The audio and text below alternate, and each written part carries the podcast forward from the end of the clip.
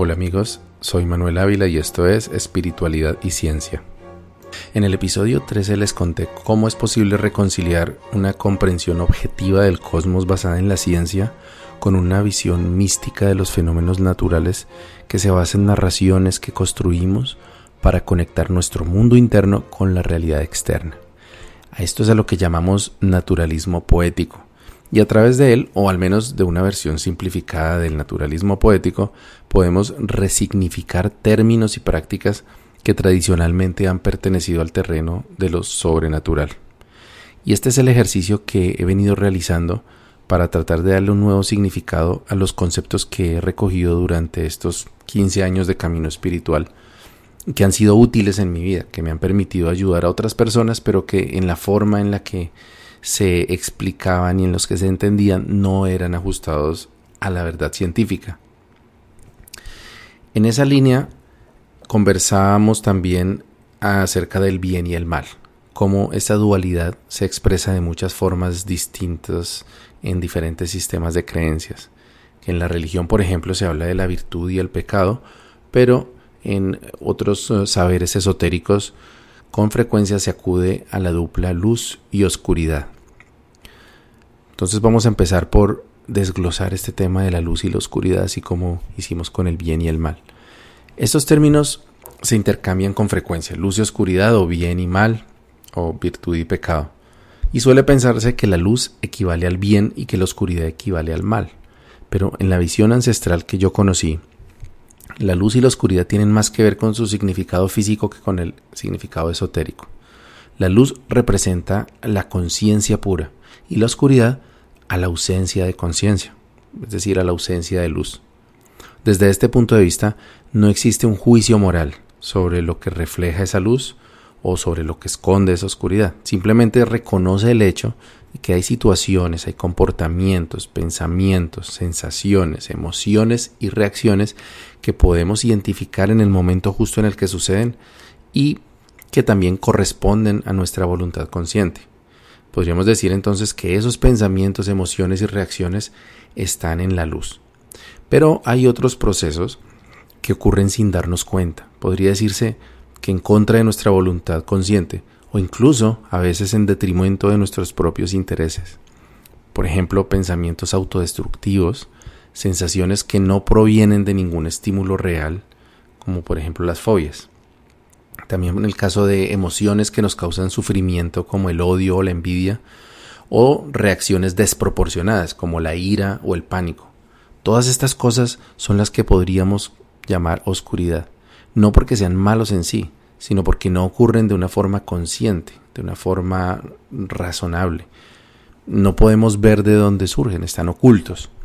De hecho, podríamos encontrar algunos ejemplos de cosas que nosotros consideramos positivas, pero que también están en la oscuridad. Por ejemplo, el optimismo. No, no cualquier clase de optimismo, por supuesto, un optimismo exagerado. Hay personas que son positivas de forma natural, incluso más allá de la lógica, son capaces de mantenerse optimistas a pesar de que las circunstancias ya sean no solo adversas, sino sean peligrosas. Otro ejemplo podría ser el heroísmo. Hay personas que tienen la capacidad de pasar por encima de sus propios intereses o a veces incluso de su propia vida por el bien de los demás. Y estoy hablando nuevamente de casos en los que estos comportamientos surgen sin que haya de por medio un proceso mental consciente. Si es inconsciente, hace parte de la oscuridad. ¿Por qué? Porque incluso el amor, cuando se experimenta sin conciencia, puede terminar por causar daño. Eh, a otra persona o a sí mismo. Cuando hay un exagerado optimismo, por ejemplo, también que, no esté conectado con la conciencia puede convertirse en tosudez, terquedad. Y el heroísmo, también hemos visto casos en los que se convierte en una forma de autoinmolación totalmente innecesaria. La luz se asocia con valores relacionados al equilibrio, no al bien. Por ejemplo, amor consciente, ecuanimidad, justicia, entendimiento, verdad. Por ejemplo, en inglés existe la expresión to shed light, que traduce textualmente echar luz. Y lo podemos traducir como esclarecer. La ciencia y la espiritualidad buscan echar luz donde hay oscuridad. La ciencia en todos los fenómenos físicos que no comprendemos y la espiritualidad en los fenómenos de la mente humana sobre los que no tenemos conciencia. La oscuridad no es la maldad, pero sí es el terreno donde el mal prospera. La inconsciencia, el miedo, la tiranía, el conflicto, el engaño, todas estas cosas prosperan en la oscuridad de la inconsciencia. El periodo de tiempo entre el siglo V y el siglo XV en Europa, que nosotros conocemos como la Edad Media, en inglés se le conoce como Dark Ages y a veces en español también se le llama Edad Oscura o el oscurantismo, más frecuentemente. Y se le llama así porque fue una época de relativamente poco avance intelectual, al menos si lo comparamos con los tiempos de la Grecia clásica o del Imperio Romano que lo precedieron, y también si lo comparamos con el Renacimiento que vino después, que fueron épocas en las que hubo una explosión de creatividad científica y artística. Sin embargo, muchos historiadores evitan el uso del término edad oscura precisamente porque conlleva una cantidad de connotaciones negativas y en parte por culpa de la cultura popular, el cine y la, literatura, en la que con frecuencia se hace más énfasis eh, en este periodo con la violencia y el atraso. Sobra decir que la estigmatización de la oscuridad tiene mucho que ver con el racismo también, que ha preponderado en la cultura occidental desde sus inicios. El negro, la sombra, la oscuridad siempre se relacionan con la maldad, el pecado, los vicios, y por lo tanto, a través de la historia se ha difamado a mujeres y hombres de piel negra considerándolos proclives a la maldad, el pecado y los vicios. Claro, los seres humanos tenemos un miedo instintivo a la oscuridad porque somos animales predominantemente diurnos no tenemos adaptaciones en nuestros sentidos para la oscuridad como si la tienen las serpientes, los felinos o los roedores, por ejemplo. Históricamente, hace mm, cientos de miles de años, éramos cazadores de día, pero presas de noche, y por eso tenemos una desconfianza natural hacia la oscuridad visual. Pero ha sido la oscuridad de la mente la que nos ha impedido superar esos condicionamientos ancestrales y reconocer los sesgos que tenemos en nuestra mente. Hablábamos antes de cómo nuestro cerebro ha venido evolucionando por capas desde esa prehistoria a través de millones de años, que el Homo sapiens se convirtió en la especie dominante en el planeta Tierra gracias a una cantidad de adaptaciones físicas y mentales. Y entre estas adaptaciones mentales se encuentra precisamente la conciencia de sí mismo, la conciencia del pasado y el futuro, la conciencia de los actos propios a largo plazo y también la conciencia de las emociones tanto propias como de nuestros semejantes. A esta cantidad de fenómenos que se pueden generalizar con el término conciencia, habría que llamarles más bien conciencia humana, porque algunos de esos procesos más o menos sofisticados se han comprobado también en muchas otras especies animales. Esta conciencia humana, como vimos en el episodio sobre el yo, emerge a nivel físico al menos en el neocórtex cerebral y con particular importancia en el lóbulo frontal. Pero, pero esta conciencia tiene que convivir con otros procesos cerebrales que ocurren en las otras capas del cerebro. Por una parte tenemos el sistema límbico, que también se conoce como el córtex paleomamífero, que es donde se originan las emociones que compartimos con el resto de animales mamíferos, como el instinto maternal, comportamiento social, motivación para tomar decisiones, la memoria a largo plazo. Bueno, este sistema límbico que tiene todas estas emociones, que genera todos estos instintos, es el campo de batalla entre la luz y la oscuridad. Allí, en el sistema límbico, surgen las fuerzas instintivas de la supervivencia y de la cooperación humana que aseguran que hagamos todo lo necesario para mantenernos vivos y a salvo. Entonces el neocórtex tiene que ponerle como el tate quieto a todas estas emociones y controlarlas pues para que no se salgan de madre. Por ejemplo, la neurociencia ha identificado la actividad cerebral relacionada con la orientación sexual, el temor, las emociones en una pequeña parte del sistema límbico que se llama la amígdala y otras fuerzas instintivas como el hambre, la sed, el deseo sexual en el hipotálamo ambas zonas de nuevo parte del sistema límbico. Y la ciencia a todos estos procesos mentales, digamos, cerebrales, les llama precisamente de esta forma, son instintos, son fuerzas naturales. Pero la religión tiene otro nombre para ellos. ¿Sí? Les han llamado siempre demonios. Todos esos seres que se dice que están tentándonos y seduciéndonos para que nos rindamos a nuestros apetitos e instintos primitivos, bueno, estarían físicamente allí en el sistema límbico. Con o sin la participación de la conciencia, ellos van a hacer lo que tienen que hacer, que es obligarnos a comer, a beber, a dormir, a descansar, a buscar el amor y también a reproducirnos. Yo te pregunto, ¿alguna vez has hecho un ayuno involuntario? Que no sea por una dieta, sino que porque no tienes que comer, o te ha, o te ha dejado alguien a quien amabas verdaderamente así de un momento a otro. Bueno, en estos casos puedes haber experimentado cómo son de poderosos y cómo pelean estos procesos del sistema límbico con tal de devolvernos eso de lo que nos estamos privando. Pero eh, esta misma, estas mismas funciones cerebrales en el pensamiento indígena tienen otra significación. Eh, los indígenas no le llaman demonios, sino animales internos. Y dicen los iniciados que dentro de cada uno de nosotros hay una cantidad de animales que están allí en estado salvaje, que hay una serpiente enrollada en nuestra columna vertebral que representaría la sexualidad, por ejemplo. También un toro en el pecho que vendría siendo la ira, o un oso que podría asociarse con la pereza, eh, de pronto hay un cuervo que es como la representación de la envidia, y está el loro que pues vendría a ser el chisme. Mientras que las religiones tradicionales tienen como objetivo de la espiritualidad el aguantar, el resistir la tentación de esos demonios y en, algunos cultos esotéricos como la gnosis, la tarea incluso es destruirlos de tajo. Para los indígenas, el trabajo del ser también se le puede llamar la cacería interna, porque no se trataría de una cacería para destruir, sino para capturar y para amaestrar esos animales que estamos persiguiendo. Pero ¿cómo se hace esa cacería? Entonces dicen los abuelos que eh, a estos animales hay que cazarlos uno por uno, porque lo contrario ellos van a tomar turnos para contraatacar cuando se sienten perseguidos y cuando nos ven más débiles.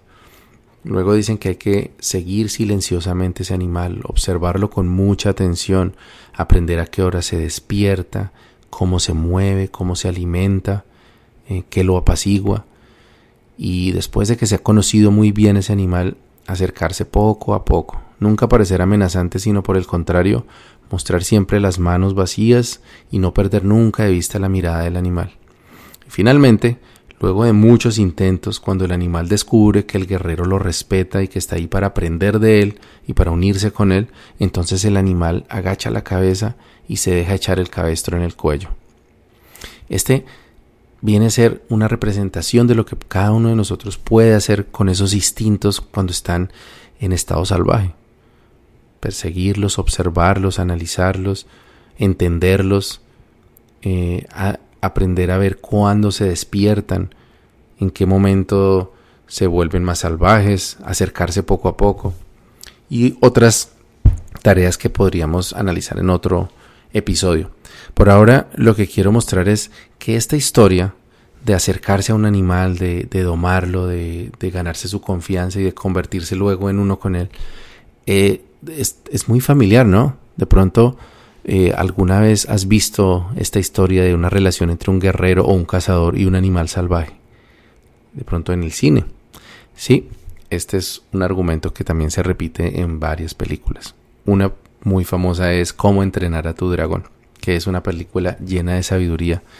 Y en ella vemos a un muchacho que es inseguro, temeroso, se acerca y termina domando precisamente a un dragón, de color negro por supuesto, que es un dragón que llaman Furia Nocturna. Bueno, se llama Chimuelo, pero su raza es Furia Nocturna.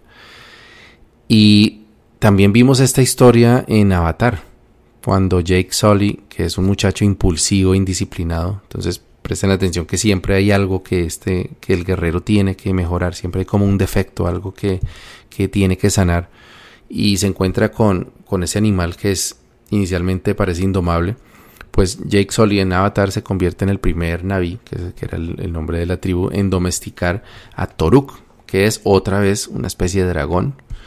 Eh, y también que pues requirió todo este proceso para acercarse hasta convertirse en uno con él. Incluso en, en este caso de Avatar la metáfora es aún más precisa porque no solamente eh, este tenía que unirse a él metafóricamente, sino que unir su, su cabello como que entre las sábanas y unos conectores con el animal y se convierten realmente en uno.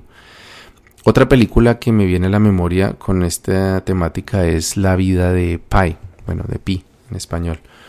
Y en esta película el protagonista termina por domesticar a un tigre que por razones fortuitas termina viajando con él en una barca. Eh, y también es interesante la metáfora allí, porque obviamente este muchacho también tiene una cantidad de temas que sanar de su, de su familia, con su madre, con, bueno, hay, de hecho hay otros animales, ¿no? Está el orangután, y, cada uno de ellos representa una parte de la vida del muchacho.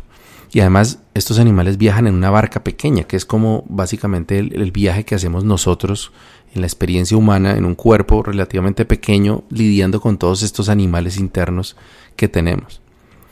Y, en la vida de Pai, pues eh, esto quería decir que o se lograba domesticar a ese animal o se convertía en presa. Y así nos pasa muchas veces. Si no logramos domesticar nuestros animales internos, nos convertimos en presa. La moraleja en todas estas historias que nos hacen sentir tan identificados y que nos emocionan es que una vez que el animal se ha domesticado, el guerrero y el animal se convierten en uno. Entonces, de estas historias probablemente con esa misma intención puede ser que hayan surgido las mitologías griegas sobre seres que eran mitad hombre y mitad bestia, como el centauro que era mitad jinete y mitad caballo, el minotauro que era eh, con el, del torso hacia arriba un toro y de ahí hacia abajo un, ser humano, o la mantícora que también era parte león, mm, bueno, también tenía unas alas y también parte persona. E, esa fusión entre el animal y la persona que de esto también hablan los indígenas eh, nativos americanos, los mayas en particular, que hablan del nahual o el animal guía. Y es esa misma cosmovisión de maestría sobre los animales internos. Aunque también se habla ya pues, un punto, desde un punto de vista más eh, eh, sobrenatural de la capacidad del guerrero de transformarse en ese animal de forma física.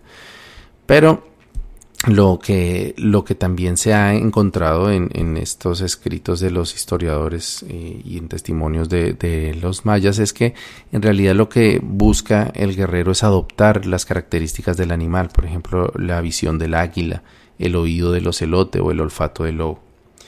En Colombia también se tiene esta misma mitología. Por ejemplo, los sabedores de la etnia Cofán narran historias de abuelos, como el caso famoso del Taita Querubín Queta, eh, famoso Taita yajecero, de, quien se dice que tiene la capacidad de transformarse en, jaguar a voluntad. Y el jaguar es para la mayoría de las etnias amazónicas sinónimo de sabiduría y de la fuerza del yajé. Así que no es de sorprender que durante el trance de la ayahuasca en una noche sin luna, muchos coincidan en ver cómo su venerado abuelo tomó la forma de una pantera negra. Hemos hecho un recorrido hasta aquí un poco extraño, ¿no? Desde los procesos del sistema límbico en el cerebro hasta la mitología griega y la mitología amazónica, pero lo que he querido hacer es sustentar mi hipótesis inicial de cómo el conocimiento iniciático de muchas culturas, el conocimiento espiritual, se puede validar desde un punto de vista científico si hacemos uso del concepto del naturalismo poético para usar estas narrativas o historias fantásticas para representar cosas muy reales y que sean comprobables experimentalmente. Entonces vamos a ir un poquito más allá en este experimento, ¿no? Y, vamos a hablar de una parte del cerebro que no hemos mencionado hoy. Ya habíamos hablado del neocórtex, que es donde está como la, el origen de la conciencia, ¿no? Ahí es donde está todo, todo el, el andamiaje que nos hace humanos civilizados.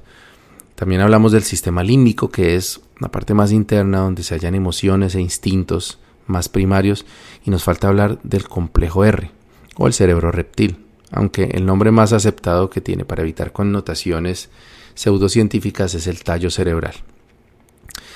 En el episodio anterior donde hablamos del cerebro, vimos que en el tallo cerebral residen los instintos más primitivos que surgieron en la evolución del ser humano cuando aún formábamos una sola familia con los reptiles. Decíamos que en esta región del encéfalo se producen el instinto de agresividad, el respeto por las jerarquías y la territorialidad. Y es interesante que en esta parte este instinto por la jerarquía y la territorialidad también nos hace muy propensos a la religiosidad, que es el respeto por la jerarquía eh, superior, ¿no? que en, cuando vivíamos como manadas de, de, primates, pues era el macho alfa o el líder de la manada, pero que a medida que el ser humano fue evolucionando fue creando sus propios líderes, tanto ídolos como dioses también. Entonces, digamos que allí tendríamos una, una fuerza que nos lleva a, a crear este tipo de imágenes.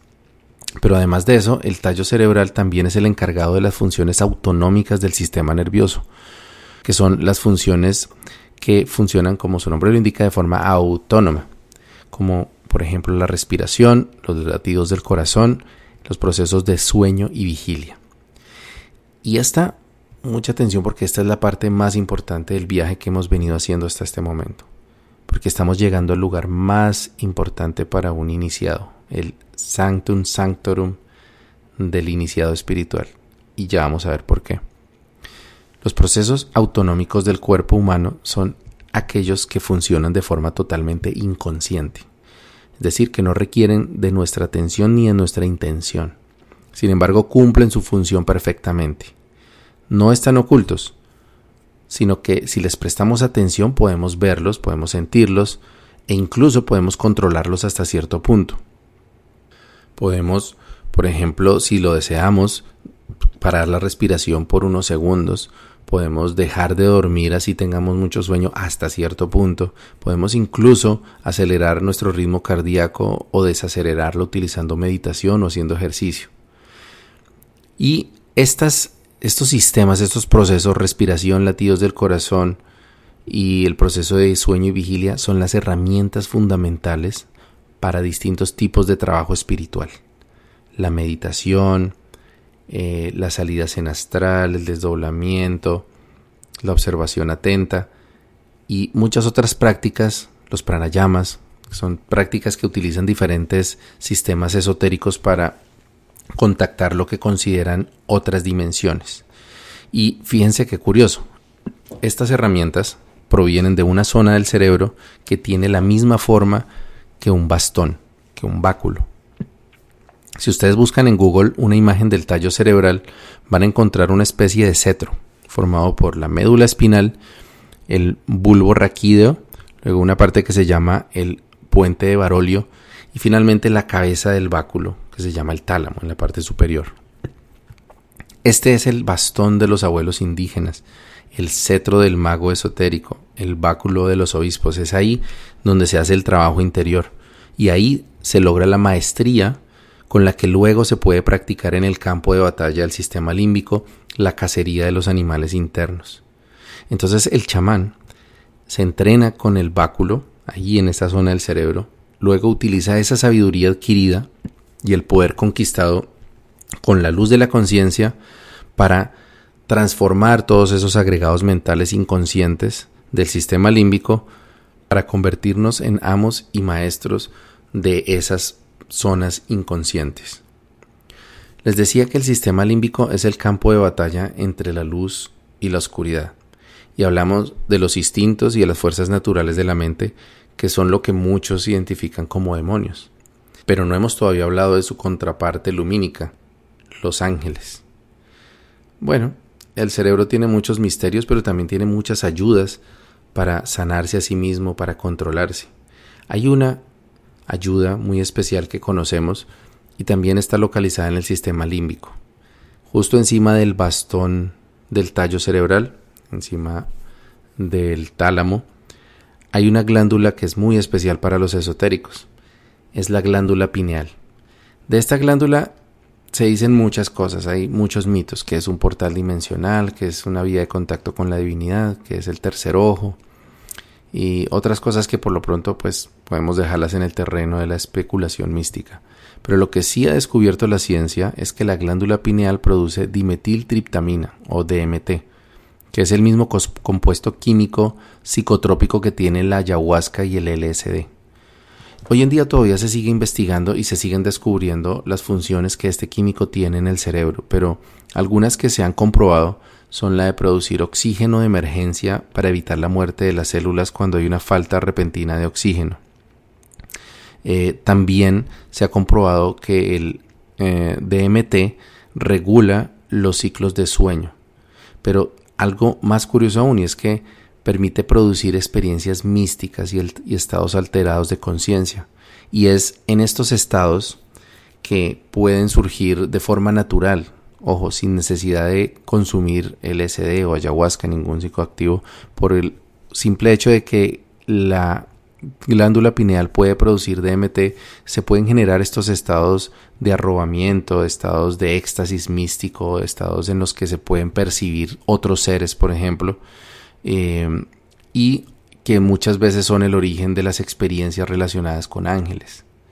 Entonces podría ser la glándula pineal la responsable de generar estas experiencias con seres espirituales como ángeles o con seres divinos.